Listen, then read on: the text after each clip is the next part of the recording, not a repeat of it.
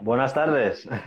Muy buenas. ¿Qué tal, amigo? Muy bien, muy bien, Roberto. ¿Qué tal? Un placer tenerte aquí ya al fin. Pues yo también me alegro mucho porque te puedo decir que la mayoría de los directos que hago Sí. es fuera de España y me hace ilusión realmente que sea un directo Ah, con bueno. alguien dentro de nuestro país. Pues perfecto, perfecto. Es- Para mí es todo un honor. Tengo que... Te agradezco, la- te agradezco la invitación. No, gracias a ti por estar aquí. Para mí es todo que te, te he visto en la casa de papel y digo, "Uf, qué flipante. Antes, antes de empezar ya con lo que es la entrevista así y demás, eh, tengo que decir una cosa, que tengo una... Me ha entrado una manía ahora con tu cuenta de Instagram, porque claro, eh, eh, me están presionando gente en mi entorno que empiece a hacer más ejercicio y cuando estoy cansado y digo, hoy no voy a hacer nada, de repente me llega una notificación de tu Instagram de tú haciendo pesas, digo, ¿cómo no hacerlo? O sea, me levanto y es como, es, es como una motivación adicional para mí verte, digo, si lo está haciendo Roberto, al menos tú eres como mi, mi ideal a alcanzar, y digo, bueno, no llegaré hasta ahí, pero vamos, vamos a hacer algo, vamos a hacer algo. Y si lo está haciendo Roberto con lo mayor que es, no lo voy a hacer yo, ¿no? Claro. Bueno, eh, bueno, Roberto García, eh, actor, eh, interpretaste al personaje de Oslo en la, la serie La Casa de Papel de Netflix. Y bueno, y lo más curioso de todo esto es que tú has, tú has empezado a, hacer, a, a ser actor muy poco, de, no sé, desde, llevas, ¿cu- ¿cuántos años llevas en activo? ¿Desde el 2016, 2017 más o menos? No, mira, eh, eh, empecé trabajando sobre todo mucho en publicidad en el año 2007. Ujú, En 2007 comencé con la publicidad y estuve prácticamente cinco años dedicándome exclusivamente a la publicidad. Y a partir del año 2012, 2013 ya empecé a meterme en figuraciones, eh, en series un poco con más protagonismo, hasta que llegó el pelotazo de la casa de papel. Pero Totalmente. llevo muchos años, lo que pasa es que han sido muchos trabajos fuera de España. Publicidades Ah. fuera, en, en Europa, fuera de Europa, o sea que, ni siquiera se me veía aquí en España. Por eso mi ¿En cara era tan desconocida. Ah, vale, vale. O sea, o sea, tenías más proyectos fuera que, que dentro de España. O sea, increíble. Sí, pues siempre, siempre han apostado que mi look es más internacional, no Sí, es, sí. no es tan, un, un look tan latino, ¿no? Entonces eh, encajaban muchos personajes fuera de aquí. Claro, em, an- antes de continuar, ¿cómo, está Mica? Tienes una perita que se llama Mica, ¿qué tal Una está? perra que está por ahí tumbada, Mica, y un perro también que se llama Buda, dos carlinos Ajá. que son la alegría de la casa. El que tiene un perro no sabe lo que se llega a querer, ¿no? Sí, Pero es realmente curioso que cuando tienes así un poco de, de aburrimiento, de bajón, y vienen, te suben, te lamen, te buscan, te levantan el ánimo. Totalmente, totalmente. Bueno, antes de, antes de empezar con tu, eh, con tu carrera de actor, eh, hay un, dat- hay un detalle que hay que destacar y es que tú antes em, eras guardia civil. Sí. En- Un detalle muy importante, Sí, sí. porque fueron 21 años de mi vida, casi media vida, la que dediqué a la Guardia Civil y, vamos, y por la que daba mi vida, realmente le daría mi vida como, Totalmente. eh, como Guardia Civil, ¿no? Porque era, era mi trabajo, era mi pasión. Yo lo de actor siempre me ha gustado, pero lo veía tan lejano, Tan difícil, Sí. tan incluso que yo pensaba que no se estudiaba ni en España. Yo vivía en un pueblecito de Cantabria y no, no sabía que podía estudiarse la carrera de actor en España, entonces la Guardia Civil siempre era lo que yo quería hacer y, y lo conseguí. Luego circunstancias de la vida, problemas eh, físicos de salud, pues me tuvieron que apartar de la Guardia Civil y gracias a Dios, pues eh, recurrí al segundo eh, gran sueño de mi vida, que era la actuación. Entonces me considero muy afortunado de que en una sola vida vaya a hacer dos carreras, dos trabajos que, que son lo que siempre, siempre hubiera querido hacer. Claro. ¿Y qué, cuánta gente puede decir eso? Muy poca gente. No, por eso me considero muy afortunado que, que a raíz de una enfermedad, que es una desgracia, lo pasé muy mal, no cambiaría nada, porque gracias a eso hoy estoy haciendo otro trabajo y mis 21 años de Guardia Civil no me los quita nadie y, y he trabajado en eso y ahora tengo esta otra oportunidad y pienso aprovecharla. Si Dios quiere y gracias a Dios este trabajo te permite estar aquí hasta que mueres, ¿no? Si la salud te lo permite. Totalmente. Porque siempre hay actores de una edad, de otra edad, más mayores. Entonces me quedo con esto ya y mi otra faceta, pues la doy, no por terminada, pero la doy como una experiencia más de mi vida. Totalmente. Y seguramente eh, para las escenas de acción, por ejemplo, La Casa de Papel y otros proyectos tuyos que sé que están pendientes por salir también, eh, seguramente la experiencia como guardia civil, porque me he enterado que estuviste en un grupo de élite antiterrorista, en un grupo de... Toda esa experiencia igual te vino muy bien para luego hacer las escenas de acción, ¿no? ¿Te sirvió de, de ayuda de alguna u otra forma? Sí, sí, claro. Es que todo lo que sean eh, mm, rodajes en los que intervengan armas, explosivos, puede ser bueno o malo, puede ser policía o puede ser eh, mercenario, no vamos a decir un sicario, pero esos movimientos con las armas, esas eh, maneras de moverse, de, de, ver el peligro, de buscar el objetivo, eso lo llevas intrínseco, porque han sido muchos años repitiendo lo mismo. Entonces sí, es una parte de mi carrera, digamos, ahora como actor, que no tengo que trabajar, porque ya ha sido 21 años de entrenamiento lo que me lleva ahí. Y, es, realmente curioso porque eso me ha creado una manera de que cada vez que veo una serie o una película, interviene algún policía, algún grupo policial, tengo la manía de ver si está bien empuñado el arma, si hacen bien los movimientos y me pongo malísimo porque es que es increíble que en detalles, en detalles de ese tipo no se preste más atención, que simplemente es un asesoramiento de alguien profesional. Y tiene muchísimos errores que no se da cuenta el que no ha trabajado eh, eh, con armas no militares, policía, pero que son errores eh, de primero, de, digamos, de, manejo de armas y no se corrigen. Yo los veo todos y eso me estropea muchísimas series. Entonces, aquí surge una duda. ¿Te, ¿Te han contactado ya, conociendo ya tu experiencia, de más de 10 años en la Guardia Civil, ¿te han contactado para asesorar en algunos rodajes, para temas de ese tipo? Pistolas, secuencia de acción, armas, ¿te han, ¿te han contactado en algún momento alguna producción? No, realmente no, porque tampoco me he ofrecido nunca, ¿no? Como asesor. A mí me gusta un montón interpretar, me encanta interpretar. Y a lo mejor te cogen como asesor y no te cogen como actor para ese rodaje. Yo puedo trabajar en un rodaje como actor y si el director le parece bien, puedo asesorar también. No me importaría en cualquier rodaje hacer las dos facetas. Pero por favor, cogerme para interpretar también, que es lo que a mí me gusta. totalmente, totalmente. Vale, el lote, eh, interpreto y asesoro, regalo el asesoramiento. Hombre, mejor, ¿no? Mejor, o sea, ayudas al rodaje y tal, y, más, sueldo, todo el mundo queremos, o sea, que está, mucho mejor. Bueno, em, voy a, quiero volver un poco más hacia atrás porque hemos pasado un poco por encima de ese periodo en el que dices que una, una enfermedad fue la que te llevó eh, a dejar de dedicarte a uno de tus primeros sueños, que era lo de ser guardia civil, y por circunstancias de la vida te llevó a ser actor. Pero en ese periodo de transición, ¿qué pasó? O sea, desde que te dicen, ya no puedes seguir trabajando de tus sueños por una cierta enfermedad, ¿cómo afrontas esa noticia? ¿Cómo pasas ese momento? Pues eh, fíjate, yo, yo siempre he dicho que hasta hasta un cierto punto de mi vida yo era una persona muy egoísta, que todo lo que quería lo conseguía, pero a base de sacrificar todo lo demás y no ver nada a mi alrededor. Yo iba así. Y si quería ser guardia civil y pertenecer a la unidad especial, lo daba todo para entrar ahí sin preocuparme de nadie. Entonces esos valores cambiaron con el tiempo, pero pero cuando ya había conseguido, digamos, lo máximo que yo podía conseguir a nivel eh, de intervención, a nivel de estar en el lugar que me correspondía, según yo pensaba, me, viene esta noticia, ¿no? Me viene que tengo un problema en los ojos y que no puedo seguir trabajando como guardia civil. Pues lo que era una, una enfermedad física, en mi caso, como no estaba preparado y, se me hundió todo en, en, cuestión de segundos, cuando me dan eh, el tribunal médico la decisión, eh, derivó, además fue inmediato, en, un problema psicológico. Una depresión brutal. Creo, creo que puede ser de las peores, sin menospreciar ninguna enfermedad, de las peores enfermedades que hay, porque yo puedo decir que fueron cuatro años de mi vida prácticamente que no supieron cómo tratarla, eh, cómo tratarla, cómo tratarme. No hay una cura para la depresión, tienes que aprender a luchar y a salir tú solo. Y es muy, muy difícil porque pasan millones de cosas por tu cabeza. A, la persona que está deprimida es muy difícil animarla. El decir tienes una familia que te da igual, no te importa nadie. Yo intenté cuatro veces quitarme la vida, cuatro, veces, y alguno dirá, eres muy torpe. No es tan fácil, de verdad. Cuando estás tan medicado, quieres quitarte la vida, intentas todo lo posible. Yo hice todo lo posible, yo no quería vivir. Y sin embargo, la vida quería que yo estuviera aquí porque tenía otros planes para mí, ¿no?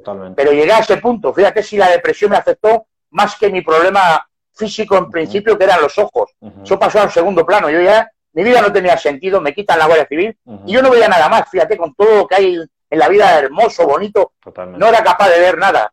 Y gracias a Dios esa, esa eh, enfermedad que me llevó a un montón de, ingresos en hospitales, en psiquiátricos, en uno de esos ingresos, en el último, eh, tuve un problema respiratorio, te lo resumo, eh, a, cómo te llamo, ¿cómo te llamo?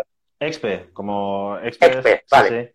Pues mira, en, el último ingreso ya que tuve por intento de suicidio, tuve que pasar por el hospital porque tenía problemas de, por, la, por la situación. y, y, cuando estoy en el hospital, el doctor me dice que, que tiene que inducirme en un coma porque no sabe qué me pasa y no puedo salir adelante si no me inducen a un coma para intubarme y meterme la medicación, que es la única manera. Y, y joder, para mí realmente era la solución. Tú imagínate que yo no quería vivir y me dice el médico que me induce a un coma, que si le doy la autorización, digo, coño, yo estaba hasta contento, de claro que sí, y me estás dando lo que yo estoy buscando desde hace tiempo. Y entonces ese coma realmente no era un coma médico. Sí, me lo inducen los médicos, pero yo me di cuenta cuando desperté que era un coma que me mandaba la vida, el universo, una señal que me mandaba para que durante esos 10 días que duró el coma, que no se sabe por qué, porque realmente no tenía fecha ese coma, era un coma inducido y ya veremos si te podemos curar. No hicieron nada los médicos, no me curaron. Incluso el médico extraoficialmente me dijo que para él era un milagro que yo me hubiera despertado, porque no apostaba a nadie. Habían llamado a la familia, no se va a despertar, que viniera a despedirse. Y, desperté, pero desperté con una manera de, verlo todo, de ver la vida, de pensar desde el momento en que abrí los ojos, yo sentía que era otra persona. Entonces, a muchos les sonará que estoy un poco zumbado mentira, me pasó de verdad, ¿no? Es la, forma de interpretar que yo tengo todo esto, el universo, o, llamémosle eh, Dios o inteligencia superior, como queramos, quería darme una lección, una lección de vida y enseñarme que no, que no me tengo que ir todavía porque la vida es muy bonita y tiene muchas cosas que enseñarme. Y yo ahora tengo que, tengo que ayudar con esta experiencia de vida que a mí me ha pasado cuando remonto y, y, supero todo esto y contarle a la gente en conferencias que hago, en charlas a nivel personal, que cuando tienes una depresión pueden pasar un montón de cosas y contar esa experiencia que a mí me pasa y que me vean cómo estoy ahora. Porque realmente eso es lo que fue. Yo lo veía todo muy diferente, no tenía esa actitud egoísta, disfrutaba simplemente con que un enfermero tuviera una conversación conmigo, cosas que antes eran absurdas y no le daba importancia, para mí ahora era la, base de vivir. Yo disfrutaba de todo, si, simplemente me, me, daban un paseo con la silla de ruedas por el hospital, Oye, yo iba saludando a todo el mundo y este soy yo, no me conocía. Y realmente creo que no era yo. Y a mí me, hicieron algo durante esos 10 días del coma, algo desde más allá de lo que podamos comprender, porque me cambió totalmente, totalmente mi forma de vivir, mi forma de ser a partir de ahí, ni mi familia me conocía. A uno de mis padres, que los veo muy poco, se sorprenden cuando, cuando les hablo y les hablo mucho de la espiritualidad, de, no de para qué estamos aquí, por qué hemos venido, de la muerte, me encanta hablar, porque no considero que haya una muerte definitiva, creo en la reencarnación y mis padres, mi madre de verdad se cree que yo estoy loco. Porque a ti te han hecho algo, a mí no me han hecho nada, a mí me han hecho feliz. Yo ahora mismo soy feliz, en un ranking del 1 al 10, meterme ahí porque yo estoy ahí, en esa felicidad. Entre los 10 tíos más felices del mundo me puedo considerar que estoy. A pues pesar de todo lo que me haya pasado, no, no cambio nada, eh, ni un minuto, porque gracias a todo eso soy la persona que soy hoy.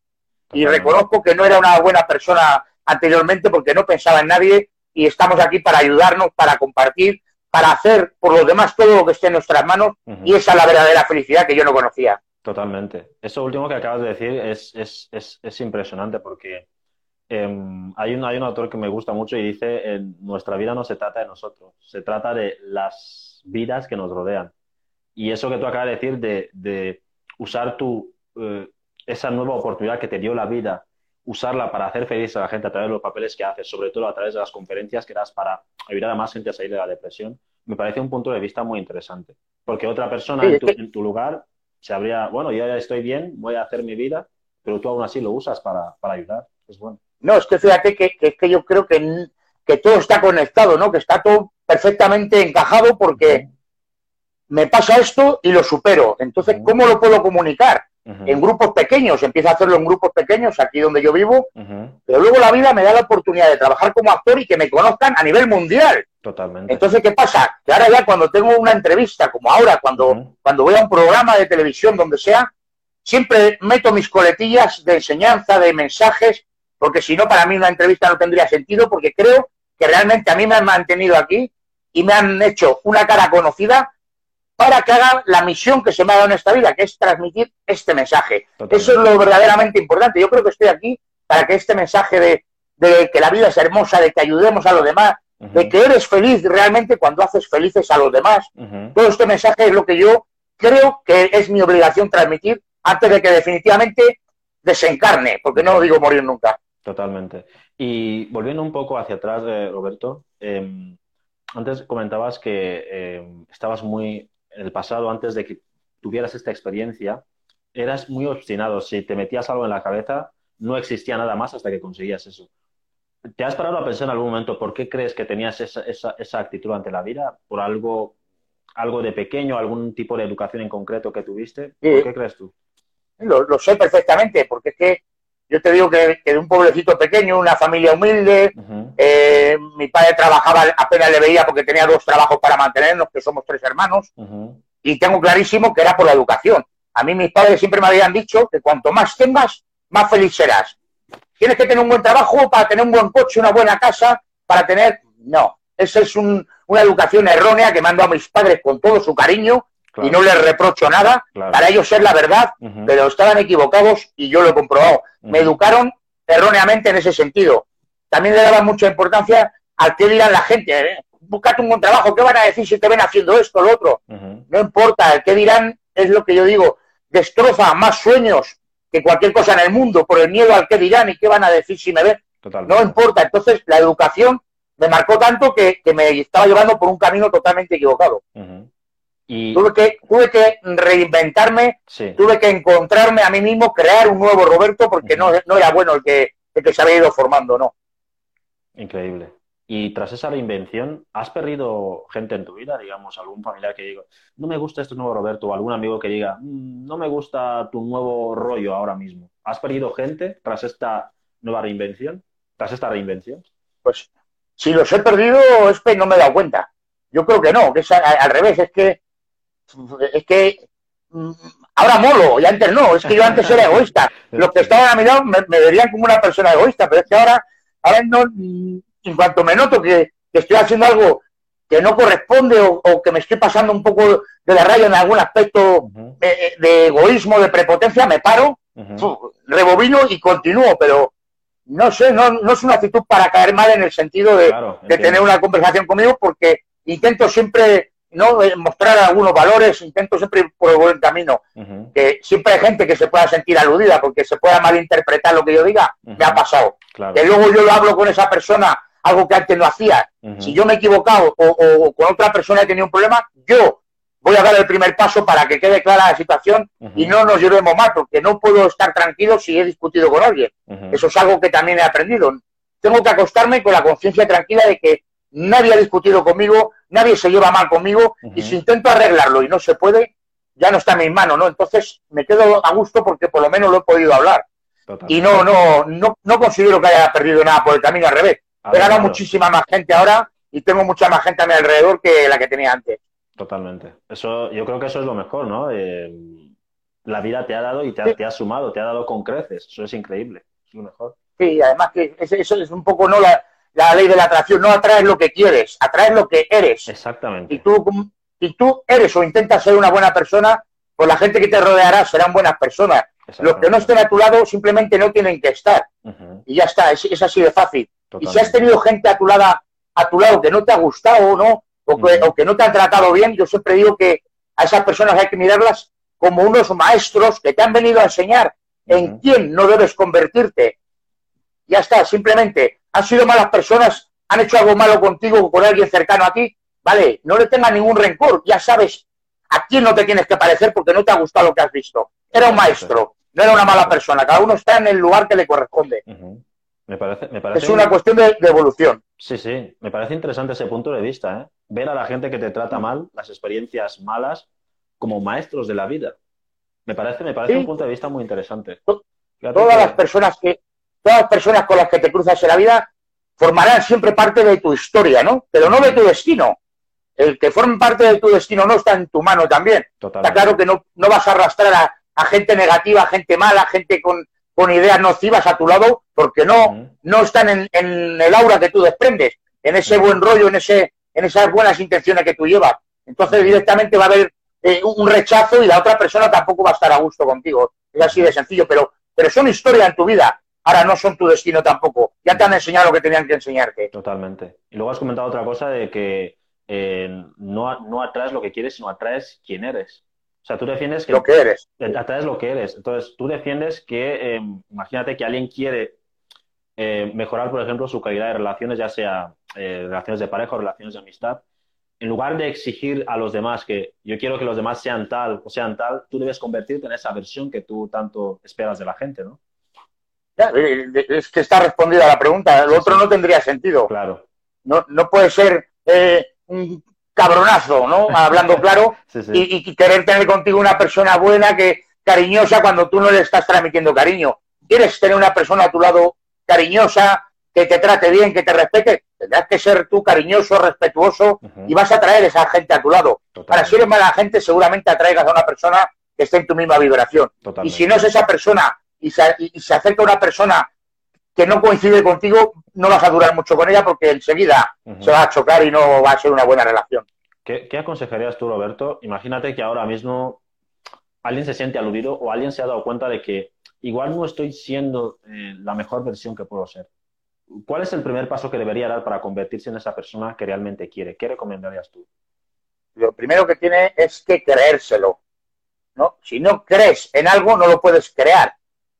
Si tú lo crees, lo creas, pero como no te lo creas realmente y no, no creérselo de repetírselo, te lo tienes que creer de verdad, de corazón, que, estés mirando aquí y digas, sí, si es que yo creo que puede ser esto, creo que puedo hacer esto, lo creo de verdad, lo creo firmemente, no lo creo como duda, me lo creo. Entonces lo puedes llegar a crear, estoy seguro.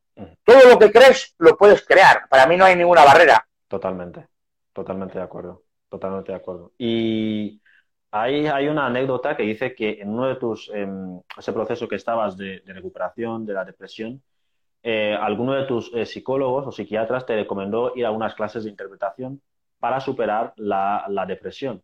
Em, ¿Cómo fue, eh, en ¿A qué clase te apuntaste? ¿Cómo fue esa primera experiencia, esa primera toma de contacto con la actuación? Es que es curioso. No me apunté. Yo estaba en la fase, no, en la fase que te digo, de que te puede decir lo que quiera la gente, el psiquiatra, mi familia, que yo no quería escuchar a nadie, yo quería estar solo, yo me encerraba en casa, cuando no estaba encerrado en casa estaba en el psiquiátrico y no veía a la calle, ni quería que nadie me dijera nada. Yo iba obligado al psiquiatra, iba por obligación. Me medicaba, me daba unos consejos que no le hacía caso en nada, y ya está, y volví a mi casa hasta la siguiente consulta, que era cada semana, y hasta que acababa el ingreso, ¿no? Pero no le hice caso. Y sin embargo, cuando ya empecé con todo esto, es cuando me acordé de aquello que me dijo el psiquiatra y que no le hice caso. Pero no empecé porque él me lo aconsejara. Ah, que ojalá le hubiera hecho caso, ojalá le hubiera hecho caso y hubiera visto que era una buena salida. Pero no era el momento quizá o, no me encontraba en condiciones. Yo, en el estado en el que me encontraba, si voy a hacer un curso de interpretación o voy a unas clases, hubiera sido una persona muy nociva en esas clases. Por lo que te digo, porque iba con mucha negatividad, con mucha mala vibración, todo me molestaba y muy apagado y siempre estaba eh, como enfadado. Entonces, seguramente ni me hubieran dejado apuntarme, me hubieran echado el segundo día. No era el momento. bueno, habían aguantado al menos una semana, ¿no? sí, en un día lo hubieran visto. bueno, em, ahora, antes, eh, ahora te metes a esas clases de interpretación empiezan a llegarte propuestas de publicidad, de eh, proyectos internacionales. ¿Cómo llegamos al casting de la casa de papel? ¿Cómo te llega esa llamada? Oye, te queremos para un personaje. Porque antes la casa de papel era de, si no me equivoco, de Antena 3 antes de ir a Netflix, ¿no? Sí. ¿Cómo llega Vancouver Media, sí, Vancouver Media la productora y Antena 3 es la que había comprado las dos primeras temporadas. Sí. Pues me llegó por, porque, mira, son eh, cosas que pasan en la vida de que anteriormente, en la última serie que había participado, una de las personas que formaban parte del equipo de rodaje de La Casa de Papel había trabajado conmigo en esa serie que te digo. Y entonces, cuando escuchó hablar de los personajes que buscaban, ya llevaban el casting eh, varias semanas haciendo casting para buscar personajes, ya tenían unos cuantos, pero todavía les faltaba Oslo. Y esta persona que había trabajado conmigo escuchaba lo que querían en el personaje de Oslo, ¿no? A nivel físico, a nivel de un poco de de preparación, el aspecto, algo diferente, querían algo distinto, ¿no? Entonces les comentó, yo he trabajado con este actor, les enseña unas fotos, inmediatamente dice, bueno, pues coño, es, lo que buscamos, que venga, le hacemos unas pruebas, y si nos gusta, realmente el físico nos convence para el personaje. Y fue, pues, eh, eh, por eso, un favor de una persona que ya me conocía, que muestra mis fotos al equipo de la Casa de Papel y quieren verme para hacerme la prueba. Yo no me había enterado ni siquiera de que había un casting para la Casa de Papel, no lo sabía. Totalmente, qué, bueno, ¿no? las coincidencias de la vida, increíble. Es lo bueno de conocer gente, siempre hay que tener gente conocida, sí. Totalmente, totalmente. Y yo eh, creo que, em, ¿qué, es lo que qué, qué, es lo que recomiendas tú para, digamos, aumentar la, aumentar la suerte? Que uno pueda aumentar las probabilidades de que esas, ese tipo de coincidencias tan bonitas como la que nos acabas de contar le sucedan más a menudo, porque yo supongo que a ti te sucederán mucho más a menudo en otros aspectos. ¿Recomiendas tú algo para que eh, pueda darse así? Bueno, yo suerte no existe. Yo la palabra suerte la usamos muy comúnmente como coloquial, ¿no? Pero no existe. Yo digo que para que haya suerte tiene que haber eh, una conexión entre preparación, una preparación y una oportunidad. Tienes que estar preparado y también se te tiene que dar la oportunidad. Entonces a eso lo podemos llamar suerte. ¿Qué hay que hacer? Una preparación continua, bien sea hablando desde el punto de vista del actor, bien sea en centro de enseñanza, bien sea un poco autodidacta, como estoy trabajando yo ahora también por todo el tema de la pandemia y que me ha sorprendido mucho lo que se puede aprender. Y luego la oportunidad está en que tengas mucha paciencia, porque este trabajo se trata de paciencia, porque puedes estar haciendo 100 castings y no te llaman nunca, 200 y no te han llamado, y tiras la toalla. Si tiras la toalla ya es verdad que no te van a llamar nunca más. Sigue insistiendo si te gusta, sigue yendo a los castings, sigue llamando por teléfono, sigue siendo pesado en ese sentido porque el día que se abra una puerta, como yo tuve la suerte que se abrió, ese es el día que te va a cambiar la vida, pero es un trabajo, digamos, de, valientes, de gente que no se rinde, se pasan penurias porque hay muchos momentos en los que no se trabaja, tienes que seguir viviendo, probablemente tengas que tener un plan B para tener un trabajo y, digamos, llevarlo con la interpretación hasta que arrancas, pero no rendirse nunca, nunca. Las oportunidades se dan cuando insistes. Es muy difícil que pase lo que me pasó a mí de la casa de papel, de que una persona le diga al otro que me conoce porque yo ya había llamado a muchas puertas y yo cuando empecé realmente a cuando empecé a meterme en series y en películas, yo no tenía representante, yo me movía por Madrid buscando en internet las direcciones de, de agencias de interpretación, agencias de publicidad, me presentaba allí, llamaba a la puerta, me, hacían cuatro fotos, una ficha y ya formaba parte de la agencia. Si tenía suerte me llamaban para algo, si no, no. Y cada vez que te llamaban vas a un casting. Y aunque no te cojan, eso te da experiencia, te ayuda a soltarte delante de la cámara y encima conoces gente que está en el mundillo que normalmente cuando tiene mucho tiempo vas haciendo amistad, coincidimos, claro, si piden un perfil de este estilo y vas a un casting, en, el siguiente te vas a encontrar muchos también que has conocido en otro casting, porque siguen pidiendo al mismo tío. Entonces ya también se convierte un poco en una cadena. Ellos te dan unos contactos, tú le das otro, pero es mucha insistencia y mucha paciencia, sobre todo. Insistencia y paciencia.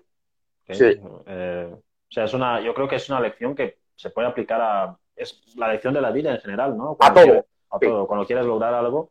Em, vamos a hablar un poco de eh, esa, ya, esa dedicación ya al, al, mundo más espiritual.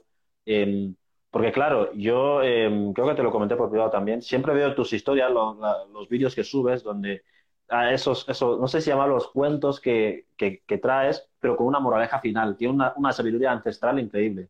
Y yo siempre me sorprendo de cómo eh, historias tan antiguas siguen resolviendo los problemas del, eh, actuales, ¿no? Y digo, increíble. ¿Y cómo, cómo llegas a, obsesionarte luego a aprender todo ese tipo de cosas? Pues porque es que a, mí me sirvió tanto todo eso. ese, son historias tan cortas, pero que te hacen pensar tanto en ellas y, llegar a conclusiones tan fuertes y tan potentes en tu vida, que necesitaba compartirlo. Digo, joder, si a mí me ha ayudado tanto y esto tiene tanta fuerza, en un, dos minutos que me vas a escuchar contar la historia, te puede cambiar en muchos aspectos tu vida, eh, eh, veía necesario compartirlo, ¿no? Y de hecho recibo, recibo muchos mensajes privados, que es que aunque, aunque solo sea uno, me valdría, pero recibo muchos de gente que dice, joder, me has cambiado eh, el día, tenía un día de mierda y, este escuchar me has cambiado totalmente el día. Voy a vivirlo. Gente que ha tenido problemas y, han resuelto los problemas gracias a historias que han oído o a frases que les he escrito, eso no tiene precio. Y ya digo que aunque fuera una persona, pero son tantas que ahora me veo moralmente la obligación de seguir haciéndolo, porque de verdad que le llega a la gente y les ayuda, que no me cuesta ningún trabajo. Yo, de hecho, es cuestión de tiempo, si a veces tardo más o menos, pero no dejaré de hacerlo porque e, es, es una, una, labor social, vamos a decirlo así. Ayuda muchísimo. Y a mí me ayudó y yo quiero continuar la cadena. Y que los que lo reciban a su vez lo compartan con otros y, sea una cadena que llegue a extenderse, ojalá, por todo el mundo y cambie un poco la mentalidad de, la sociedad. Claro, a mí yo, yo estoy pendiente siempre. Ahora mismo haces como vídeos cortos en las historias, pero también estoy pendiente de, los vídeos largos y demás. Y yo digo, increíble. O sea, cada historia, cada historia que traes, digo, es que esto es una lección de vida. Me apunto a la lección final y me la guardo ahí. Es, sorprendente, la verdad. Cuéntanos un poco, Roberto, cómo, cómo, cómo es un día normal en la, vida de Roberto García? ¿Cómo es tu rutina? Pues mi rutina desde, hace nueve meses se, se trata de estudiar, entrenar, comer bien, hago una buena alimentación ahora, mi dieta, mi entrenamiento, pero el resto del tiempo lo empleo en estudiar por la mañana un poquito o leer y estudiar por la tarde también. Estoy en una formación, como te digo, autodidacta, con el inglés, con, la interpretación, estoy estudiando un nuevo método de interpretación que me gusta mucho y lo quiero llevar a la práctica y creo que va a darme muchos cambios. Y, realmente no hago nada más porque eh, si salgo a la calle eh, veo tristeza. Y muchas veces salgo a tomar un café y miro desde, ¿no? desde, donde esté todo el alrededor y es como si el aire trajera tristeza y respira. Y a lo mejor he salido animado y veo a la gente pasando con la mascarilla, me da mucha pena ver las caras con la mascarilla, las cabezas agachadas, cómo se apartan uno de otros, es como si viviera un mundo irreal. Entonces, mm, no es que quiera evadirme de la realidad, pero prefiero aprovechar el tiempo en otras cosas que me estar dando paseos y ver tristeza por la calle.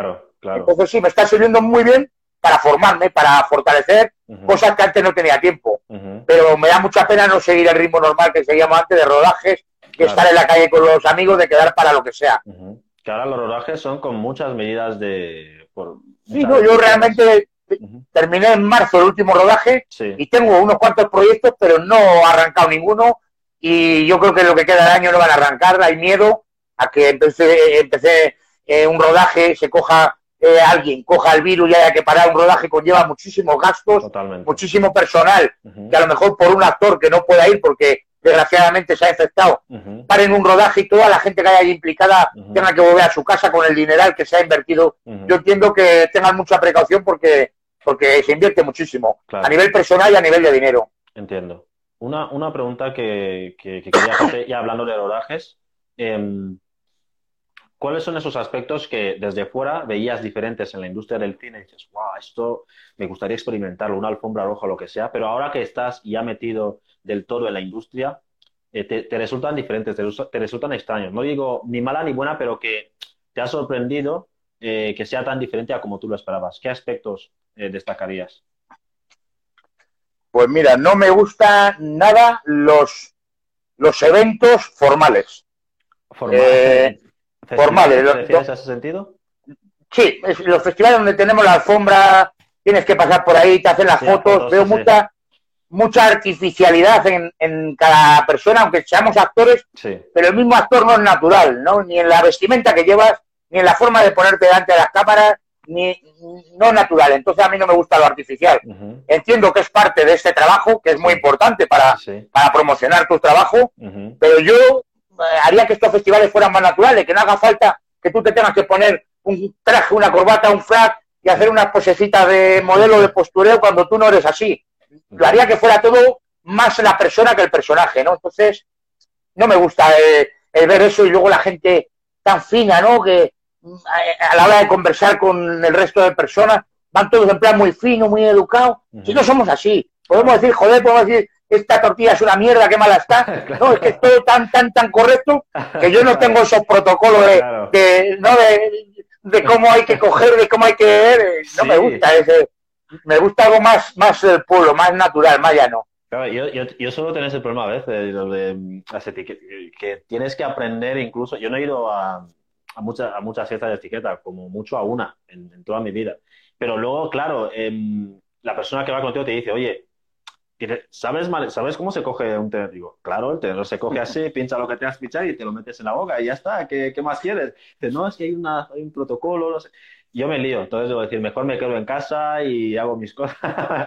no, no, yo, yo no me quedo en casa, yo voy, pero es que no quiero aprender esas tonterías. Si a mí me pones tres, tres tenedores a la izquierda y tres cuchillos, yo cojo el que primero pillo para partir la carne, el que mejor pinta tiene, me da igual el orden que haya que llevar. Claro. Es que eso no, en ese sentido no me van a cambiar. Me lo pueden cambiar en un rodaje. En un rodaje me lo aprendo y lo que quiera. Pero en, mi persona, y yo no soy así. Entonces, ¿para qué me pones tres tenedores? Ponme uno, también me vale, para pinchar todo, ¿no? Pero no me lo enseñe porque no quiero ocupar mi cerebro con cosas tontas que la veo absurdas, de verdad. Claro, ¿crees que luego, em, ya cuando se dan ese tipo de situaciones, crees que hay, hay, compañeros que luego miran si te sabes los protocolos y demás, que luego se molestan si no sigues el protocolo? No, vamos, se molestan por eso es que me parecería absurdo, porque eh, cada uno que actúe como quiera, pero yo no voy a dejar de ser yo porque la fiesta tenga un nivel o tenga otro nivel. Habéis invitado a Roberto, ¿no? Ahora soy Roberto. Si queréis que venga a la, invitación como Oslo o como otro personaje, me meto en el personaje y hago, pero si no, voy a ser yo. Yo soy un chico que, se ha criado en un pueblo, pero un pueblo muy pequeño, con mis vacas, mis caballos, y a mí me gusta un poco más lo rural que tanto tanta cosa finol y no hay tanta, no voy a decir educación, la educación siempre, claro. pero queremos ser tan educados que pasamos la línea y entonces nos volvemos eh, como pijos, como ridículos. Para mí lo veo muy ridículo. El romper la naturalidad por querer parecer muy educado, no somos así. Claro. O sea, tú defines la naturalidad ante todo, educación total, y naturalidad. Total. Sí. Hablando de tu pueblo, ¿qué es lo que más, eh, no sé si has, ha sido recientemente, con la situación actual, no, sé si ha sido posible, ¿qué es lo que más extrañas de tu pueblo?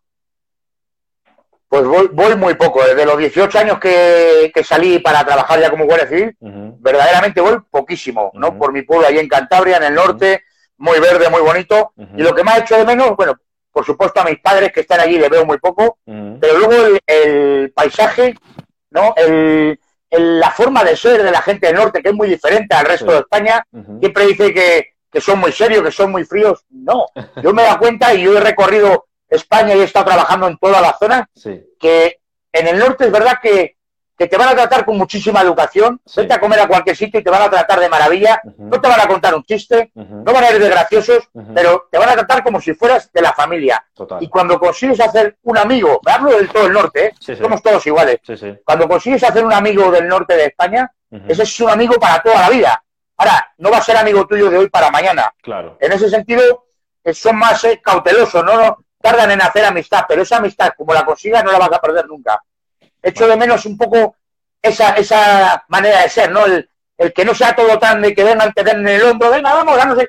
Pero si no nos conocemos de nada y que luego esa persona a lo mejor no sea lo que te esperaba, que también puede ser. Entonces, no me quiero decepcionar, yo prefiero ir poco a poco en ese sentido. Claro, y justo con lo que acabas de comentar de, que alguien te pueda decepcionar y demás, eh, Claro, ahora se da, em, antes supongo que te era mucho más fácil porque, como decías, que estabas en esa onda de egoísmo, que solo te centrabas en lo tuyo. Ahora que estás en una postura un poco más de apertura, ¿cómo lidias con la gente cuando te, cuando alguien, por ejemplo, te decepciona o hace algo que a tu juicio es una traición o traición a tu confianza de alguna u otra forma? ¿Cómo afrontas eso?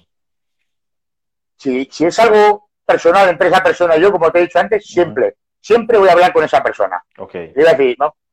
tenemos un problema. ¿Por qué? Lo intentamos arreglar, ¿quieres que lo hablemos? No, no me interesa. Vale, le doy su espacio para... Bueno, pues sí, venga, vamos a intentar arreglarlo. Y te digo que la mayoría de las veces es porque ninguna de las dos partes se atreve a dar el paso de romper esa barrera, ¿no? Yo rompo esa barrera siempre, no me importa. Que muchas veces me puedo decepcionar y la persona no quiere arreglar nada, no pasa nada. Si el problema es mío, yo voy a poner de mi parte. Si el problema es suyo, yo siempre digo que prefiero tener paz antes que tener razón. Entonces no me importa perdonar a esa persona, pero prefiero llevarme bien con ella, darle la razón, aunque no la tenga. Fíjate, porque al fin y al cabo simplemente es una anécdota, una circunstancia. Vale, tú tienes razón, pero vamos a llevarnos bien. Y esa paz que me da ese momento, no lo cambio por tener razón. Totalmente. O sea, esto, esto que acabas de decir, justo me, lo comentaba, creo que era un profesor hace, hace ya un tiempo y me decía, ah, hijo mío, he llegado a, he llegado hasta a, alturas de vida en las que prefiero tener un amigo que tener razón. prefiero ganar un amigo que ganar la razón, porque, claro, si ante una discusión demuestras al otro que está equivocado y demás, satisfaces eh, tu ego en un instante, pero has perdido una, posiblemente has perdido un amigo para toda la vida. Me parece una, un punto de vista muy interesante ese que acabas de dar. Sí. Eh, estamos en la vida, yo creo que el camino que tenemos que seguir, simplemente para mí se resume en eliminar el egoísmo en cualquiera de sus facetas. Me da igual, el egoísmo Intentar eliminarlo es una carrera de fondo, claro. Son muchas vidas, son. Pero para ir acercándonos hacia el amor, ¿no? Hacia el amor incondicional a los demás. Incondicional. Esa palabra es casi un imposible. Claro. Entonces, los pasos, los pequeños pasos están en cosas como esta. No perder una amistad por tener o no tener razón. No llegar a discusiones absurdas para lo que tú dices, para tener el ego crecido. Cuando luego te vas a acostar por la noche y vas a estar inconscientemente dándole vueltas a ese a esa discusión. Yo quiero ir a la cama, apoyarme la modo y que nada me taladre la cabeza. Si acaso un texto que tenga que memorizar, pero no un problema con nadie. Sí, quiero tener la, conciencia tranquila y siempre haré lo que haga falta por mi parte para, para que así sea. No me importa, como se dice vulgarmente, bajarme los pantalones, pero vamos a arreglarlo. Totalmente. Y, aquí entra, entra otra idea en debate, eh, y es que, por ejemplo, tú ahora mismo estás, em, te, has, construido, eh, estás construido o te has construido una personalidad donde siempre tienes ese buen aura, ¿no? Ya, yo te, no te acuerdas, pero yo te, yo te he visto en persona en el, en el Festival de Cine de Málaga y en algún, en algún rodaje que se hizo en Málaga también, te he visto, siempre tienes esa esa aura, ¿no? Porque cuando la gente te ve así sin hablar, eh, impones, porque tu presencia física es muy imponente, pero luego cuando entras en contacto, cuando entra en contacto contigo, transmite esa paz, ¿no? Esa, esa, esa, esa, buena vibra, no sé cómo explicarlo, pero es una buena vibra que te deja una, una cierta alegría. Ahora, eh, digamos que te estás convirtiendo en una especie de, de, líder por el contenido que haces, por tu tipo de personalidad. Em, ¿Crees que em, un líder debe tener siempre una imagen impoluta, esa de, de limpieza, de, de, que nunca puede tener ego, nunca puede tener un poco de envidia de vez en cuando? ¿Cómo, tú, cómo, ¿Tú cómo lo ves en ese sentido? ¿Crees que un líder debe ser alguien impoluto, alguien todo corrección, todo buenas maneras, o también debe tener esas, esos sentimientos humanos que de, envidia, de, yo qué sé, que de alguna forma nos, nos hacen sentir más personas? Claro, es que, es que si, lo enfocamos, para empezar, líder de nada, ¿no? no yo no me considero líder de nada, que intento transmitir un mensaje y la gente lo escucha, joder, agradecidísimo, pero que esa gente a su vez también lo transmitan, que se conviertan también, entre comillas, en líderes, ¿no? Que es una cadena. Yo saco saco una cosa para que no se lo quede la persona que lo recibe, para que siga compartiéndolo. Pero sí, a lo que vamos, que ese, vamos a decir, líder, ese líder, si tiene que mantener una compostura, tiene que mantener una línea, volvemos a lo de antes, a lo de los festivales, pierde su naturalidad. No, si un día te tienes que enfadar, te enfada, yo me enfado muchas veces y digo cosas de las que luego me arrepiento un montón y, y a lo que vamos, y pediré perdón y lo intentaré arreglar, pero es que es muy, muy, muy difícil eliminar no digo el egoísmo por completo, porque eso es absolutamente imposible, pero es muy difícil eliminar todos los egoísmos como la envidia, los celos, eh, la prepotencia, eh, el, afán de superioridad, ¿no? De sentirse mejor que los demás. Entonces eso es imposible borrarlo. Lo que hay que ser consciente cuando haces algo como eso, de que lo has hecho. Y entonces ir poco a poco limándolo hasta que vaya desapareciendo. Pero es innato a la naturaleza humana el ser egoísta y el tener reacciones que no le gusten a los demás, pero también es innato, yo creo, el intentar corregirla y el intentar mejorar como persona cada vez un poquito. Totalmente, o sea, tomar conciencia de que es nuestra naturaleza y asumirlo y si nos equivocamos pedir disculpas e intentar mejorar las cosas. O sea, Eso es, y, ser, y ser como eres, transmitas un mensaje, te consideren un líder, un, comunicador, como lo quiera llamar, pero que seas tú, que vean que también, dice, pues joder, qué gilipollas lo que acaba de decir, pues sí, porque soy una persona y también me equivoco y me equivoco muchísimo más que tú, a lo mejor. Pero por lo menos las ideas que tengo las quiero ir poniendo en práctica. Tengo esa, esa, esa, filosofía intrínseca, entonces ahora vamos a sacarlo fuera. Es muy difícil, pero es lo que intento. Totalmente. Y volviendo al mundo del, al mundo del cine, em, es que has hablado de que empezaste tus primeros castings, que de vez en cuando te llamaba alguna agencia. ¿Qué consejo? Antes has hablado de la, de la constancia y la persistencia, pero aparte de eso, ¿Algún otro consejo para cualquiera que nos esté viendo ahora que quiera empezar en el mundo de la actuación? ¿Qué consejo le darías? ¿Cómo, cómo buscar un representante? ¿Cómo, ¿Qué actitud debe tener ante los castings? ¿Qué consejo le darías en ese sentido?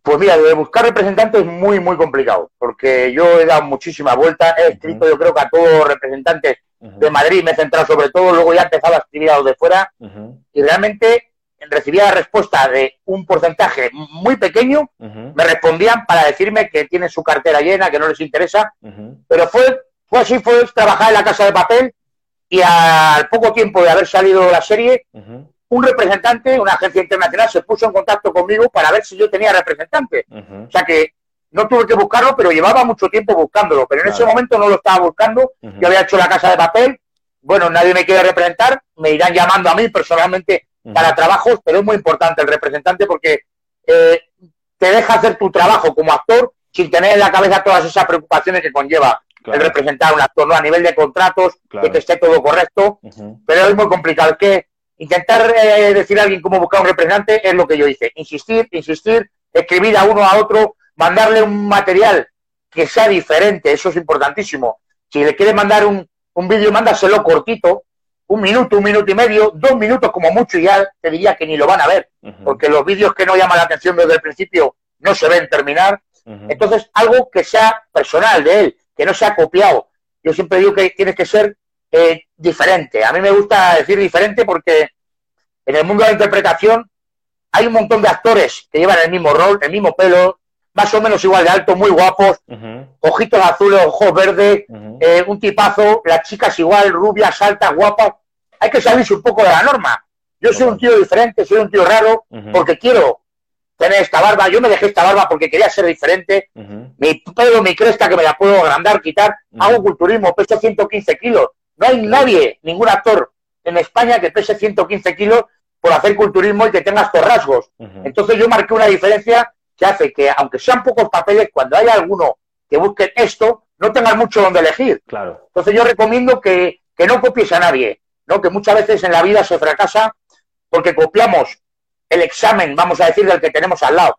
Pero no nos damos cuenta que la vida nos pone a cada uno un examen diferente. Tienes que centrarte en tu personalidad, desarrollarla. el, todos tenemos algo que nos hace diferente a los demás. Tú tienes que buscar qué es lo que tienes. Y eso es lo que tienes que mostrarle a un representante, a un director de casting cuando vayas a hacer una prueba. Ser tú mismo, no vayas forzando ni vayas siendo una persona artificial porque eso se nota un montón. A nivel de casting que me preguntabas, y tú vas con el culo apretado y vas con el texto memorizado pero sin ningún sentido y te pones ahí delante y se te ve ese miedo, vete suelto, vete natural, vete pensando que no te lo van a dar. Que yo muchas veces lo hacía, digo, me importa una mierda si no me lo dan. Y es cuando de verdad lo hace bien, porque si me lo dan bien y si no me da igual, claro. pues ya está, estos son los que al final dices, coño, me lo han dado. Claro. Y, entonces lo que tienes que hacer es, aparte de marcar la diferencia, es cuando te dan un texto para un casting, es eh, esas palabras que vienen en el texto no son palabras. Para un actor no son solo palabras. Esa palabra, cada una de ellas lleva una emoción, un sentimiento. Pues trabájalo en casa y para que, aunque sea un texto de una línea o de dos, te va a llevar horas sacar esas emociones, esas palabras, esos sentimientos. Repítelo mil veces, mírate en el espejo y seguro que una de las frases que ya, esta me ha gustado, tiene algo que no, que no había dicho hasta ahora. Hay que trabajarlo mucho, es un proceso de creación el del actor, ¿no? Hay que, hay, hay estar creando continuamente con la imaginación, pero sobre todo, sobre todo, cuando vayas a un casting, cuando estés en, una, en un rodaje, tienes que vivir la acción que te hayan marcado. No tienes que representar, no tienes que representar una ficción. esa, esa, frase me encanta. Vivir una acción, no representar una ficción. Ahí es donde se ve el verdadero actor. Que se vea verdad de lo que estás haciendo. Que te hayas creído lo que estás haciendo y lo que estás diciendo. Y que ese sea la verdad en ese momento para ti. Y que el director de casting se lo crea tanto que diga, que es que me lo he creído, ese es el, actor que van a coger. Al que se lo crean, trabájalo y sobre todo dale a las palabras las emociones que tienen y trabaja tu cuerpo, trabaja tus gestos, tus, tus movimientos, tus, eh, tu respiración, todo, todo es importante, todo. Entonces, ¿cómo, ¿cómo llegamos a esas emociones? Imagínate que uno no ha actuado en su vida, pero se ha lanzado y le ha salido un casting. ¿Cómo que, ¿Hay alguna técnica para em, llegar a las emociones que uno quiere conseguir? yo, yo trabajo la memoria interna. Ese, si tengo, por ejemplo, que, representar una situación dramática en la que, por lo que sea, tengo que llorar, yo antes de entrar a un casting, antes siempre voy con tiempo, antes de entrar en, no en el set de rodaje, si estamos haciendo una serie o una película, dependiendo de la emoción que me pidan, eh, eh, busco algo que me pueda haber sucedido a mí realmente en mi vida, lo intento vivenciar en ese momento, trasladarlo a lo que el texto está diciendo y llevarlo de lo que ha sido en mi vida a ese momento del texto con las circunstancias que me da el entorno que me está rodeando a la manera a la hora de interpretar. Si no hay ningún entorno, ahí está la imaginación. Trabajamos la memoria interna y hacemos trabajar a su vez la imaginación, el proceso creativo, ¿no? Y te tienes que llegar a, meter, una vez que ya crucé la puerta para hacer la prueba, o si estás rodando en cada día de rodaje, ya tienes que entrar siendo el personaje que tienes que interpretar. Ya deja de ser la persona que eras hace media hora o tres horas o el tiempo que te lleve prepararlo y vas con tu personaje ya creado al rodaje, al casting. Y entras eh, creyendo que de verdad eres esa persona, que esas circunstancias que se dan en el, en el texto que te han dado son las que te están rodeando y, transmites esa verdad. Y si tienes que llorar, pues piensas en, en, cuando a mí, por ejemplo, me dijeron los médicos que yo tenía que dejar la Guardia Civil, eso me hace llorar casi al momento. En, en la muerte de mi abuela, que como digo no creo en la muerte, eso era un recurso que tiraba antes. Lo, lo pensaba y sin embargo, fíjate, no me estaba funcionando últimamente el pensar que mi abuela murió porque yo la quería con toda mi vida. Pero es que como no creo ya ahora con esta mentalidad, en la muerte cada vez se está haciendo más fuerte ese sentimiento de que nadie se va, que solo se nos adelanta, es un proceso de reencarnación, tengo que tirar otro recurso, entonces voy a las vivencias tipo, no vas a seguir en la Guardia Civil, eh, momentos de, a lo mejor de que he tenido que, ver algo en la calle, una niña pidiendo y me la imagino con su madre, es triste, pero pienso en esa desgracia que hace que mis emociones afloren y rápidamente eso lo traslado al texto y empiezo a trabajar el texto dándole un poco la vuelta para que esa emoción siga estando presente en el momento en que me van a ver. Increíble. A mí, a mí personalmente y a mucha gente me viene bien porque yo estoy entrando en el mundo de la actuación también y me, y me, y me viene muy bien el consejo, la verdad, me viene muy bien. Em, tengo que destacar... Pero eso, eso mira, Expe, esto hay que entrenarlo mucho. Sí, sí. Porque tú, tú, puedes ir al casting y decir, ah, me piden que llore, venga, voy a pensar algo triste. No te vas a concentrar para que consiga llorar. Trabájalo en casa, empieza en casa en silencio a trabajar una emoción de, enfado. La de enfado es muy fácil, porque enfadarse nos cuesta mucho menos que soltar las lágrimas. Pero trabájalo en casa y que tú estés. Por ejemplo, yo creo que lo más difícil es eso, el que las lágrimas caigan y caigan como tienen que caer, ¿no? Aunque luego hay trucos realmente de rodaje que si no te salen, tú trabajas con eso. Claro. Pero si las puedes sacar naturales, y ese entrenamiento también, y buscar qué situación es la que tú sabes que no te va a fallar, que si la piensas te va a hacer llorar y ya lo llevas eso por delante. No vale improvisar media hora antes del casting, a ver qué puedo pensar para llorar. No, porque no va a ser creíble, volvemos a lo mismo. Tiene que creérselo el que te está viendo y tú también tienes que creértelo. Para ti no hay nada más verdad en el momento de interpretar que ese momento. Esa es tu verdad y la verdad que hay ahora mismo. Totalmente, totalmente. Eh, hay una hay una cosa que has mencionado, ya volviendo al campo de al campo espiritual, eh, has, mencionado hablando de la muerte, tú decías que no, tú dices que no crees en la muerte. Y es muy, es muy curioso porque em, hay una creencia popular de que eh, las personas somos, em, a ver, ¿cómo, ¿cómo era? Somos almas, eh, pensamos que, nuestro, que nuestra alma está en nuestro cuerpo, pero en realidad es nuestro cuerpo el que está en nuestra alma, ¿no? Es como... No, tú, lo que quiere decir, somos seres espirituales teniendo una experiencia humana. Exacto. No seres humanos teniendo experiencias espirituales. y es así. Exacto. Realmente somos seres espirituales. Cada uno de nosotros es un ser espiritual, eterno, inmortal, que va adquiriendo diversas formas corporales en cada vida que encarna para tener una serie de experiencias que le hagan evolucionar hacia ser mejor persona, hacia ese amor incondicional que es el verdadero objetivo, eliminando el egoísmo y una vida tras otra le va dando unas cuantas enseñanzas que inconscientemente va guardando ese espíritu que recuerdas cuando estás en el plano astral, fuera del plano físico, lo recuerdas todo, pero que cuando vuelves a encarnar no sabes que tú has estado otras vidas viviendo alguna situación, pero interiormente lo tienes guardado y puedes tirar de ello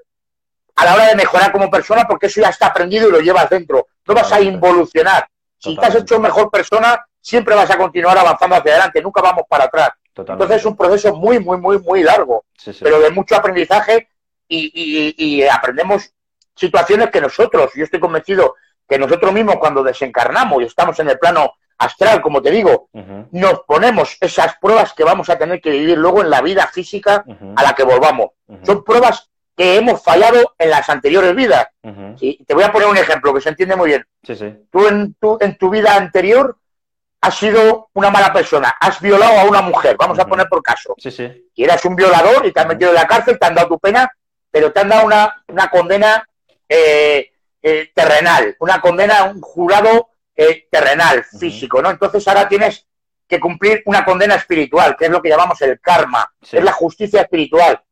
Y tú, para superar ese karma, tienes que hacer alguna prueba, no es gratuito. Y en la siguiente encarnación es muy probable que tú elijas tú mismo, con tus guías espirituales que te están aconsejando, que elijas ser esa mujer o un hombre al que en tu vida, en tu próxima vida, van a violar. Vas a ser el violado, no el violador. Y entonces has experimentado las dos cosas. Has violado, mala persona, ahora te han violado. ¿Qué se siente? Pues vale, esa experiencia te la vas a llevar. Y en la siguiente vida, otra más que vendrá, tú ya no vas a ser ese violador porque sabes lo mal que se siente la persona que es violada. Entonces, esa enseñanza ya la lleva dentro, ya has pegado un avance espiritual importante. Por eso yo creo que las malas o buenas personas, el problema que tienen es el de que no han avanzado espiritualmente lo suficiente para, para discernir el bien del mal, para discernir que lo que hay que hacer es eh, acabar con el egoísmo y evolucionar hacia el amor, y son personas que realmente no creen en la reencarnación ni en que hay un karma. Entonces les da igual lo que hagan en la vida, porque para ellos cuando, cuando esta vida se acaba, se acaba todo. Algo impensable para mí, no concibo que eso pueda existir.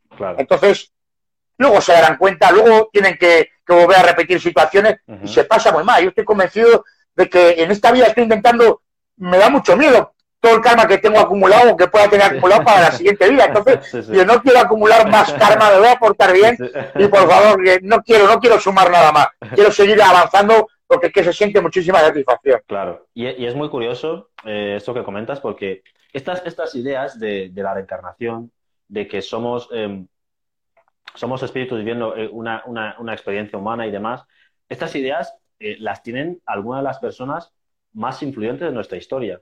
Pero lo que pasa es que muchas veces no nos tienen, no sé si miedo o algún por, por, por, la presión social, que porque cuando uno expone esas ideas públicamente, ahora ya no tanto, pero hace unos años, cuando uno expone, expone esas ideas públicamente, era como el rarito, el nerd o el extraño, pero, por ejemplo, eh, eh, ¿cómo era? Eh, se me olvida el nombre ahora. Em, ay, se me ha ido el nombre. El fundador de Apple, se me ha ido el nombre exactamente ahora. Ahí ya no llego. Se me, se, me, se me olvida el nombre, ahora lo recordaré. Si alguno lo sabe, que lo ponga, es que lo tenía justo apuntado. Y era. Em, y es un tipo que cuando falleció hizo que todos los que eh, asistieron a su funeral le, eh, les regalaron un libro que era eh, autografía de un yogi. Y es un libro que habla precisamente de este tipo de cosas.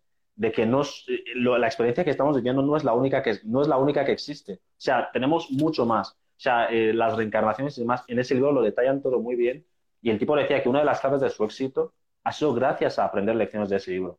A entender que su realidad actual puede traspasar fronteras, puede traspasar otras, otras dimensiones e influir en todas las vidas en las que él, con las que él entra en contacto, eh, le ha hecho ser mejor persona y crear todas las empresas que creo. O sea, sé que me he enrollado mucho en esto, pero es... no, no, te entiendo. Es impresionante. Que, además hay, hay muchísimos, muchísimos eh, científicos, psicólogos, autores que han escrito infinidad de libros que hablan de la reencarnación, de la vida después de la vida, pero no porque sí, porque ellos inventen y vayan escribiendo, porque tienen testimonio de gente, gente que ha tenido una muerte clínica y todos han conseguido ver lo mismo al otro lado, esa sensación de paz, esos seres queridos que les están esperando, pero que les dicen que no es su momento, en muchísimos lugares del mundo diferentes, todos coinciden con esa misma idea. Luego, no puede ser una invención, es algo que a mí me hizo estudiar un montón, leer un montón de libros y llegar a la conclusión de que es verdad, de que no puede ser coincidencia que todos vean lo mismo. Totalmente. Igual que muchos que, entran en una vida, sobre todo en la edad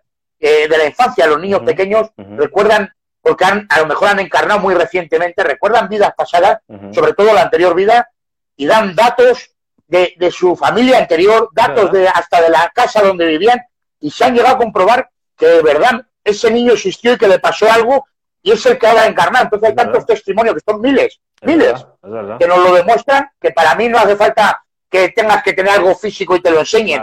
Yo creo perfectamente en los testimonios de la gente, porque son tantos, tantos, tantos y tantos estudios, que para mí no se puede estar equivocado, y es la única forma de entender la vida. Yo tenía antes mucha, mucho rollo dándole vuelta y digo, a ver, pero ¿cómo te vas a morir y ya está? ¿Y, qué sensaciones? Ahora lo entiendo todo, para mí se abrió un mundo con todo esto. Totalmente. y la tranquilidad que me da el que ojalá dure muchos años, ¿no?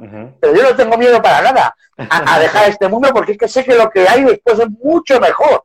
Vale que aquí tengo que hacer unas cosas que estoy feliz y lo que tenga que estar, que esté. No, no tengo prisa, porque como esto es eterno, no tengo prisa.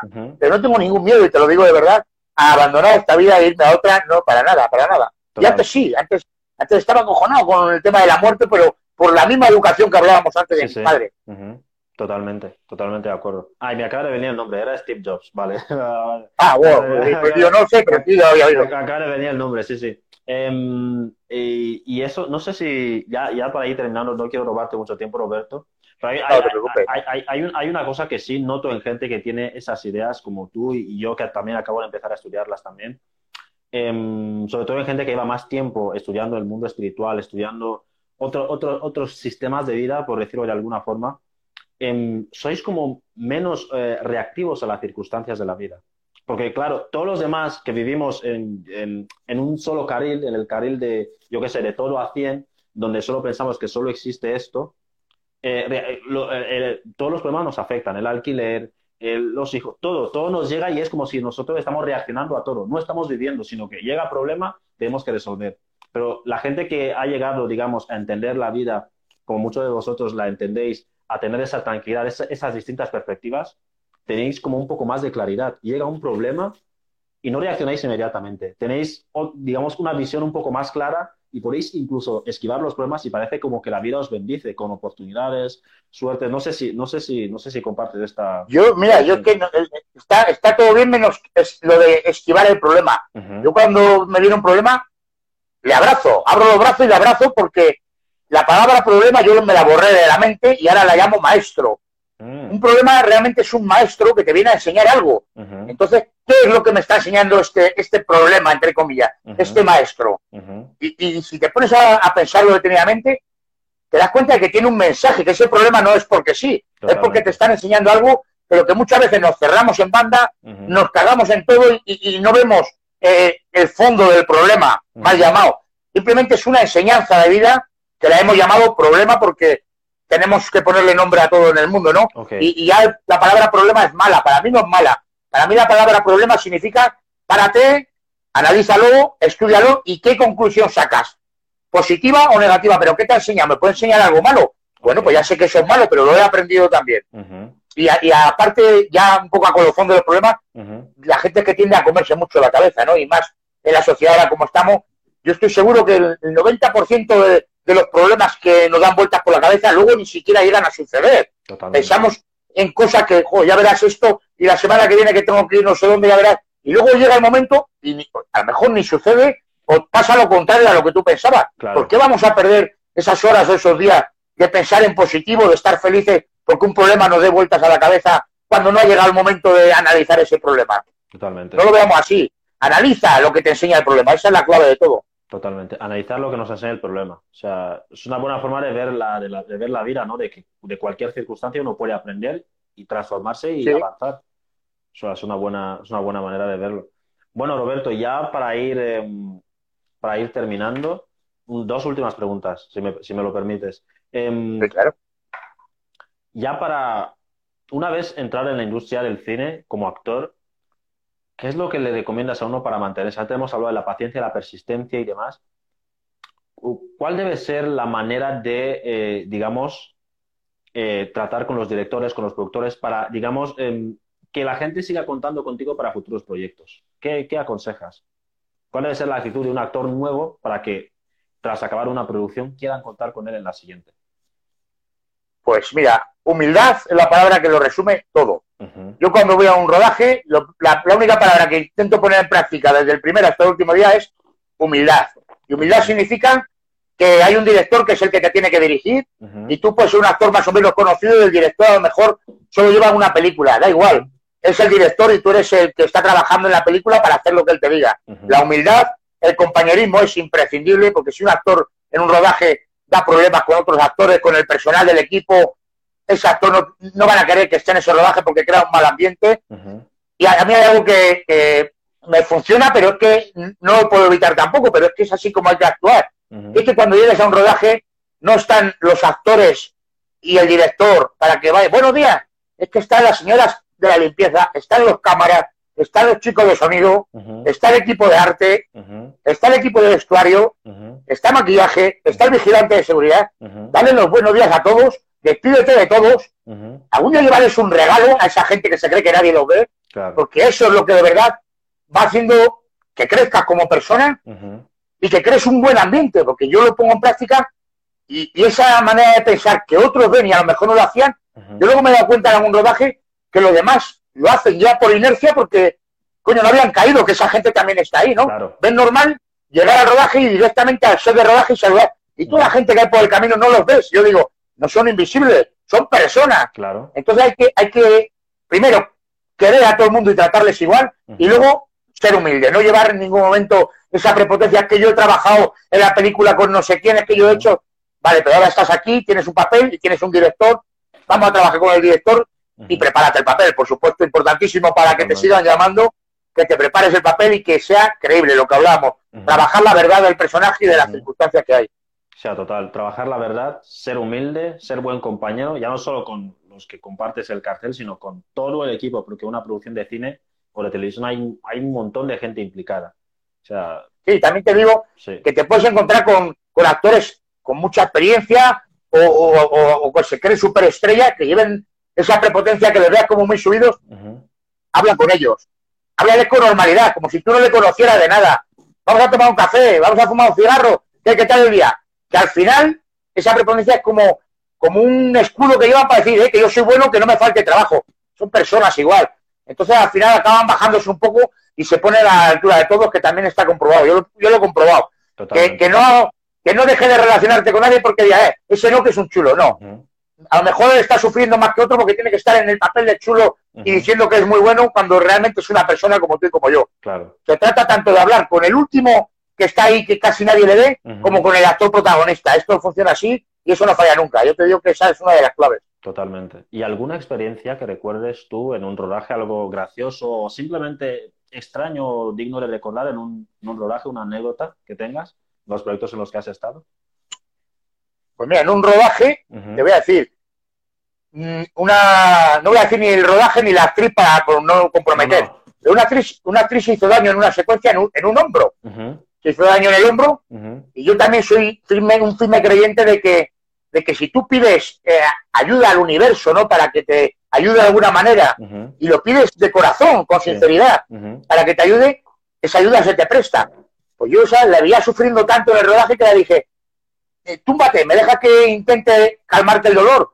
Se tumbó y yo le pedí al universo que me diera fuerza a la mano para transmitirle una energía que le ayudara a calmar ese dolor, una especie de medicina eh, eh, imaginaria de medicina que, se transmite a través de la mano, pero que yo se lo daba con amor, desde el corazón. Sinceramente, no era algo teatral, era algo sincero. Y estuve un rato, 10 minutos, no lo sé, 15, y cuando paré, digo, ¿qué tal? Bueno, y al, rato me viene y me dice, oye, Robert, se me ha quitado, tío, muchísima, que se me ha quitado, ¿verdad? ¿Qué has hecho? Digo, no he hecho nada.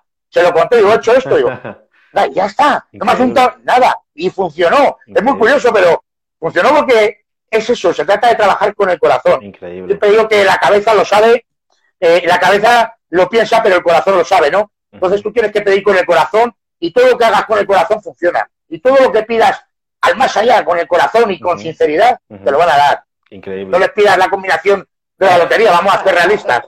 Vamos a ser no materialistas. Bueno, justo me, acabo de caer en que mm, todo este tema que estamos hablando de la espiritualidad, justo esto que acabas de contar, hay un, hay un autor que ya, ya estudió eso desde hace mucho. No sé si te suena eh, Vicente Laquiani o José Silva, alguno de ellos. Son gente que estudia mucho todo este, todos estos temas y si quieres luego te, te, paso algún libro, El Código de las Mentes Extraordinarias, que te va a encantar. O sea, es, el, el, creador, el, el escritor es, es, es, un gran estudioso de este tipo de temas y cuenta anécdotas, él cuenta una anécdota donde él consiguió sanar su piel haciendo exactamente lo que tú acabas de hacer, meditando, pidiendo al universo que sanara el... tenía algunos problemas de piel y consiguió sanarlos. Y va contando metas que ha ido consiguiendo gracias a simplemente llegar a esos niveles superiores de conexión mental con el universo y con lo que sea. Y me parece interesante. parece interesante. Esto, esto, esto, esto es como todo. Yo me da cuenta, bueno, yo, yo digo, pido ayuda al universo y me la dan. Hay quien lo llama Reiki, llámalo energía universal, Reiki en japonés me da lo mismo pero eh, esto se empieza a desvirtuar desde mi punto de vista y sin ofender a nadie. Desde el momento en que se quiere sacar un beneficio económico de algo que el universo te regala a ti porque con el corazón quieres ayudar a alguien y de manera eh, totalmente altruista, te vas a sanar. Pero si quieres sacar un beneficio económico haciéndote pasar por curandero o, poniendo la mano y diciendo que yo hago Reiki y te puedo quitar los dolores, dame 50 euros, se pierden todos los valores espirituales. En el momento en que una cosa como esta que te regala el universo, tú le quieres sacar un beneficio económico, a lo mejor tienes algún don, alguna cualidad que va a poder ayudar a la persona un poco, pero imagínate lo que podría llegar a hacer si lo haces desinteresadamente porque de corazón quieres que esa persona sane, no porque te va a pagar un dinero. Eso es lo que me da mucha pena de todo esto, que muchas veces se aprovecha todo el mundo espiritual para obtener beneficios económicos y no funciona así para nada. Claro, claro. Es una pena que, en algunos casos sea así. Y ya, Roberto, para ir cerrando, em, una última pregunta y es, eh, conforme vaya pasando el tiempo y, cuando la gente escuche el nombre de, Roberto García, ya sea ahora o 10 años o 100 años en adelante, cuando la gente escuche el nombre de Roberto García, ¿cuál es la primera idea que te gustaría que se les pasara por la cabeza? A mí me ayudó. No voy al tema de la interpretación, voy al tema de las conferencias, de, mi manera de pensar. que, que, oigan, Roberto García dice, a mí me ayudó. Yo vi un, eh, le vi en un programa y me ayudó un montón escucharle. Eso es lo que a mí me llenaría de satisfacción. No de ego, de ego para nada, de satisfacción, es decir, a la gente le he ayudado. Eso es lo que, lo que yo quería, que, que mejore la gente gracias a algo que yo pueda decir o compartir con ellos, ¿no? Me valdría con eso. Yo siempre digo que, que yo intento que nadie que se acerque a mí se vaya sin ser un poco mejor y más feliz. Con eso me conformo. Y si encima luego consigue que la gente se encuentre mejor, por, como tú dices, por un vídeo o una frase, pues adelante, seguimos con ello. Totalmente. Pues, eh, Roberto, eh, muchísimas gracias, eh, de verdad. Pues hemos ido aquí. De nada. Roberto García. Me ha encantado, me ha encantado la entrevista. Yo cuando toca el tema espiritual, ya ves que no te dejo ni hablar. Te, estaría hablando tres horas, empiezo a soltar y no paro, ¿no? Pero es que hay tanto que decir y que la gente no sabe, ¿no? Realmente todo lo que puede llegar a experimentar si empiezas un poco a vivir de esta manera, que me da mucha pena ver que ni siquiera se preocupen. Y antes que tú decías que antes te trataban como raro, ahora también, este, ahora también. Yo muchas veces veo a la gente y dice, este se le ha ido la cabeza a mis padres, mismamente, pero es que estoy tan feliz y siento que, este es el camino que me da igual. Ya te digo que el que dirán estropea muchos sueños, estropea mucha, muchos caminos, sobre todo de jóvenes que no lo cogen por el problema del miedo al que dirán a, ver qué van a pensar de mí, que a mí me da igual, eso lo tengo superado. Entonces, nadie me va a frenar en esto. Y ya para terminar, yo siempre acabo aunque hayamos soltado muchos mensajes, pero por favor, por favor. me gusta que el último que quede dicho sea otro mensaje para la gente y que luego le den vuelta, ¿no? Eh, tengo varios, pero bueno, te voy a decir uno nada más. Los que quieras, los que quieras, por favor. más, que, más que nada para que la gente se quede con el último y no se líe. Sí, ok. Y me gusta, mira, vivimos en un mundo donde el funeral importa más que el muerto. La boda importa más que el amor y el físico importa más que el intelecto. Vivimos en la cultura del envase que desprecia el contenido. Simplemente ahí lo dejo, que miremos más el interior y nos dejemos de tanto floritura y tanta eh, aparentar, ¿no? Hay que mirar más hacia adentro de las personas. Esa es la, conclusión que yo saco, cada uno que saque la suya. Increíble, increíble. Ya tengo mi, yo, yo, esperaba después de la entrevista mirar tus historias porque siempre subes algo. Yo ya tengo mi dosis, ya, ya tengo, ya tengo, ya tengo mi, bueno, Roberto, muchas gracias. Como habéis podido ver todos y los que escuchéis esto luego en la radio o en el podcast, pues aquí hemos tenido ya a Roberto García. Aparte de ser eh, un gran actor, pues yo me quedo sobre todo con, yo te lo tengo que decir, con tu humildad y tu calidez humana. O sea, yo no, no yo como me contacté contigo, yo decía, no me va a responder, ni siquiera va a ver el mensaje.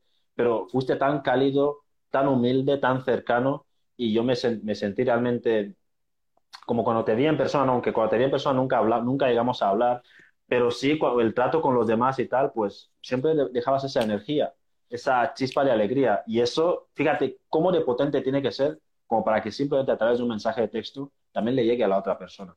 Así que, Roberto, muchísimas gracias por haber estado aquí y espero seguir colaborando más en, en un futuro. Gracias a ti. Ojalá que todas las entrevistas tuvieran este feeling, porque se nota conexión, me he sentido a gusto y he notado que estamos en la misma vibración y eso me encanta. Pues Porque hay veces que simplemente, hay entrevistas que simplemente te preguntan, pero ves que, están pensando, este está un poco sonado, ¿no? Pero aquí no, aquí ha habido esa conexión que me ha encantado hablar contigo. Muchísimas gracias. Este y gracias a todos los que se han conectado, hayan sido muchos o pocos, estaban los que tenían que estar y porque teníais que estar, por algún motivo, seguro. Totalmente. Bueno, Roberto, muy buenas noches. Y esto luego se queda aquí, eh, bueno, lo voy, a, lo voy a editar un poco, luego lo subiré a Instagram para, para que si quieres compartir y demás. Luego irá al podcast y luego irá a la radio. Ya te iré pasando todos los enlaces para que lo tengas. Muchas gracias. Muchísimas gracias. Un fuerte abrazo. Un abrazo, mira. Ahí vamos con este. Chao, gracias. Chao. Bueno, pues hemos acabado ya la entrevista con Roberto García. Eh, bueno, eh, gran actor y una gran persona. Así que esto luego estará en el podcast de Expioner. Eh, luego irá a la radio, en mi programa de radio, Revers. Tenéis todos los enlaces en mi biografía. Y nada más, cuidaos mucho. Yo soy Explabomo y nos vemos hasta la próxima.